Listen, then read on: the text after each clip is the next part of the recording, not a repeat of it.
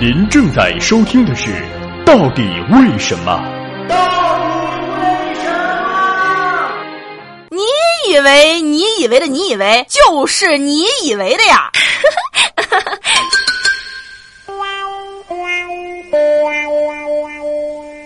外国人真的不坐月子吗？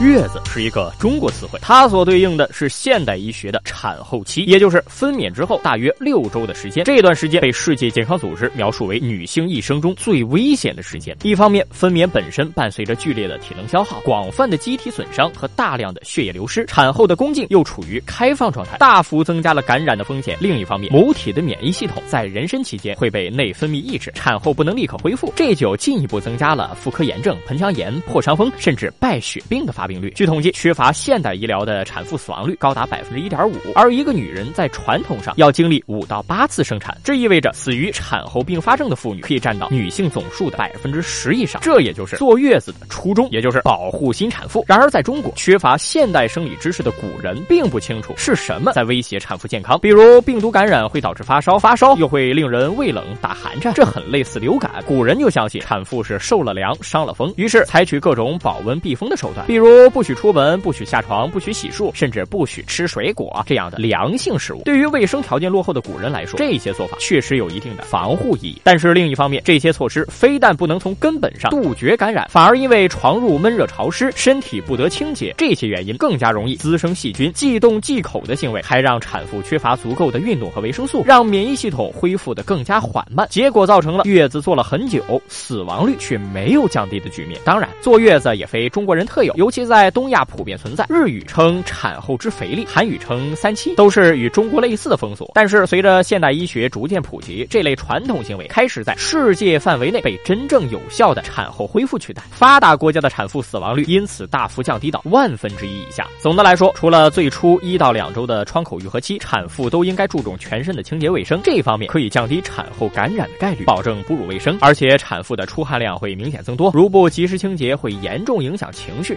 加。加重产后的疲惫感。另外，内分泌水平的变化也会导致产妇脱发、牙龈充血，都是正常的生理现象。尤其是后者，产妇更应该注意口腔卫生，才能减少感染几率。至于产后关节痛，这主要是生产过程中持续用力造成的肌肉和结缔组织损伤，休息一段时间之后就会自行康复，与风湿没有任何关系。尤其不能作为禁止产妇下地运动的理由。至于所谓月子里吹风头疼一辈子啊等等说法，绝大多数都是经验性的臆测。人在老年总会有各种各样的病。在月子病是一辈子的事儿，这种舆论渲染当中，老年妇女很容易将这些毫无关系的症状与几十年前产后期的经历联系起来，并且在自我暗示中将它构想的越发合理，交给自己的女儿和媳妇。但无论如何，医生都是最了解我们身体的人，在系统检测后的医嘱与言传身教的救赎之间，每一个理智的人都应该毫不犹豫的选择前者。最具思想的娱乐范儿脱口秀。